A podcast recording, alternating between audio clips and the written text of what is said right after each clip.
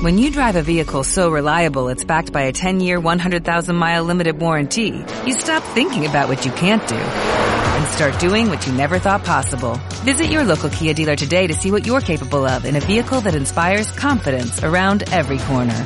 Kia, movement that inspires. Call 800-3334-KIA for details. Always drive safely. Limited inventory available. Warranties include 10-year 100,000-mile powertrain and 5-year 60,000-mile basic. Warranties are limited. See retailer for details. Hola, muy buenas. Empezamos la semana con un episodio quizá menos político, pero también interesante, y por supuesto relacionado con leyes y gobierno. Hoy en Simple Política, ¿por qué los británicos conducen por la izquierda? Comenzamos. Os habla Adrián Caballero y esto es Simple Política, el podcast que trata de simplificar y traducir todos esos conceptos, estrategias y temas que están presentes cada día en los medios y que nos gustaría entender mejor.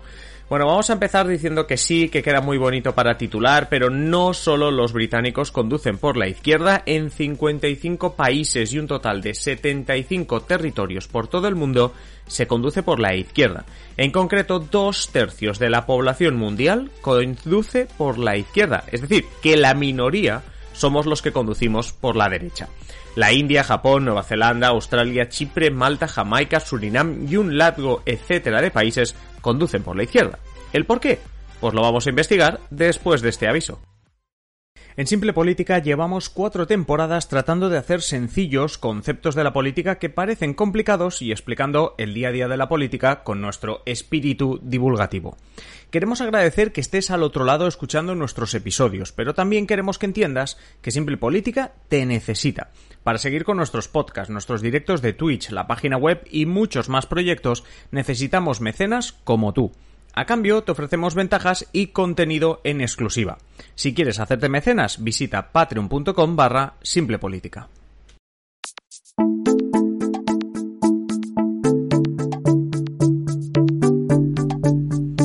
Si habéis puesto atención a la lista de países que he dicho antes, os daréis cuenta de que tienen algo en común.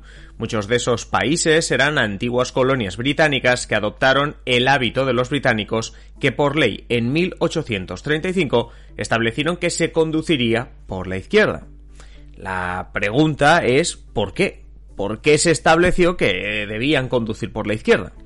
Tenemos historiadores que apuntan a la época de los romanos que marchaban siempre por la calzada izquierda, hábito que se convirtió en una convención pero también siglos después se seguía manteniendo ese hábito porque la mayor parte de la población es diestra y al portar un arma en la derecha se circulaba a caballo por la izquierda para tener el arma cerca del posible enemigo que te viniese de frente. Con el paso de los años, esta costumbre no se cambió y con el Reino Unido siendo el amo del mundo, la primera potencia y la que más colonias tenía, en 1835 llegó el Acta de las Vías Británicas, que establecía que tanto en el país como en todas sus colonias se debía conducir por el lado izquierdo. Pero ¿qué otros países que no eran colonias británicas adoptaron este hábito de conducir? Pues hay bastantes. Y, hay una razón para eso.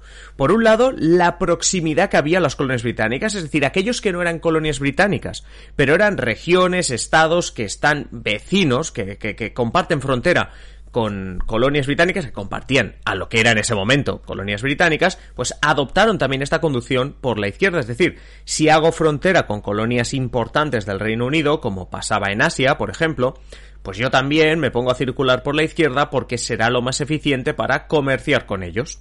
Otros países como Japón no tienen una frontera directa con colonias británicas, pero su dependencia del Reino Unido en su momento provocó el mismo resultado, es decir, a mediados del siglo XIX optar por esa conducción por la izquierda. Los británicos, por ejemplo, son los que diseñaron las vías de tren iniciales del país nipón. Y claro, los ingenieros lo diseñaron todo para que los trenes circularan por su izquierda, lo que al final derivó en que pasaría lo mismo con las carreteras de Japón. Con todo, ahora ya sabemos que 55 países equivalentes a dos tercios de la población conducen por la izquierda. Incluso se habla de que el 25% de todos los caminos del mundo están hechos para conducirse por la izquierda. Claro, un poquito de trampa es decir que como uno de esos países que conduce por la izquierda es la India, pues claro, al acumular más de mil millones de personas, de habitantes, pues ahí ya se empieza a explicar un poco lo de los dos tercios. Quizá la pregunta a estas alturas del episodio no es por qué los británicos conducen por la izquierda, más o menos lo, estábamos comentando, sino por qué la minoría lo hacemos por la derecha, es decir, por qué nosotros, los españoles y buena parte de los europeos continentales, seguimos circulando por la derecha. Es más, a inicios del siglo XVIII, casi todo el mundo conducía por la izquierda. En Francia incluso era un símbolo de estatus el transitar los carruajes por el lado izquierdo. Pero con la Revolución Francesa, la clase alta trató de mezclarse con la clase media y baja, pasando con los carruajes por el centro o incluso la derecha de los caminos. Algo así como decir, bueno, pues nos relacionamos con la plebe y parece que, como era un símbolo de estatus lo de ir por la izquierda, Realmente necesitaríamos un podcast de investigación para sacar algo en claro sobre el por qué, pero como era un símbolo de estatus, circulaban por el centro, algo así como informal o incluso todavía más informal, el circular por la derecha. Pronto, con los años, el resto de Europa acabaría siguiendo ese ejemplo. Por cierto, según la BBC, el Reino Unido ha hecho, bueno, no digo estos días, sino que hizo en su momento el cálculo que supondría pasar de conducir por la izquierda a hacerlo por la derecha. Ahora sí que solo hablo del Reino Unido, ¿vale? Lo que costaría en el país, en el Reino Unido, pues cambiarlo todo. Es decir, que, que de la noche a la mañana, o con un periodo de tiempo de adaptación, obviamente, porque muchos accidentes de tráfico están asegurados, pero ¿qué pasaría, no? Si de repente los británicos hubiese una orden de, en vez de conducir por la izquierda, pasar a conducir por la derecha. Resulta que en 1969 Suecia pasó de conducir por la izquierda a hacerlo por la derecha. Y el gobierno británico de entonces encargó un estudio para saber cuánto costaría hacer lo mismo. Dijo, hombre, pues si lo han hecho los suecos, que tienen sus razones, podría ser que aquí la población, los políticos, quien fuese, acabasen demandando esto y que nos diésemos cuenta que a lo mejor es más eficiente.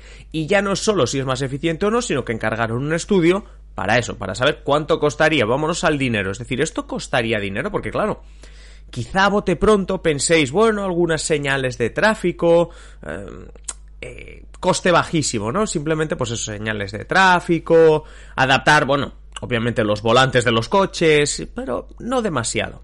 Bueno, pues en 1969, bueno, se encargó en 1970 el estudio, ¿no? Pero bueno, en esa época se estimó que el coste de que los británicos pasasen de conducir por la izquierda a la derecha sería de 264 millones de libras de esa época, lo que sería en 2022 4.000 millones de libras, o lo que es lo mismo, 5.500 millones de euros. Debo reconocer que investigando para este episodio hay dos cosas que subrayo. La primera, que quizá nos miramos mucho el ombligo porque resulta que dos de cada tres personas viven en un país donde no se conduce por la derecha, sino que se conduce por la izquierda. La segunda, no imaginaba lo caro que puede ser decidir que ahora ya no queremos conducir por la izquierda sino por la derecha. Intuyo que más o menos el coste de hacer lo contrario, de que los españoles condujésemos por la izquierda, intuyo que más o menos iría por, por lo mismo. Hay costes sencillos de imaginar, lo decía antes, eh, cambiar las señales, los semáforos los tienes que cambiar de lado, ¿no? Y todo tipo de indicaciones pero realmente después de tratar de mirar el detalle no he encontrado la manera de explicar al, al, al detalle 5.500 millones de euros para adaptarse em, el, el, sitio donde conducir, de la izquierda a la derecha, ¿vale? Pero si a vosotros se os ocurre dónde puede estar la clave de tanto dinero, ya sabéis, o nos dejáis un comentario o nos enviáis un mensaje a simplepolitica.com barra contactar y os leemos en nuestro viernes de comunidad. Recordad, simplepolitica.com barra contactar.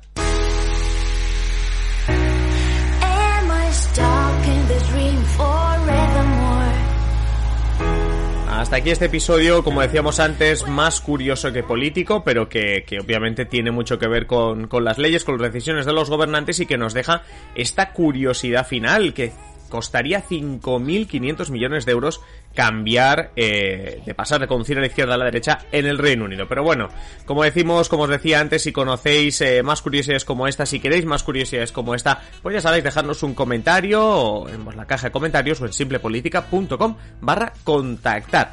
Nada más por mi parte, agradeceros estar al otro lado, vuestro follow en cualquiera de las plataformas desde la que nos escucháis, las valoraciones en Apple Podcasts, en Spotify, y no olvidéis que Simple Política no sería posible sin los mecenas, así que si tú, como cualquier mecenas, quieres disfrutar de interesantes ventajas y las que se vienen, visita patreon.com barra Simple Política.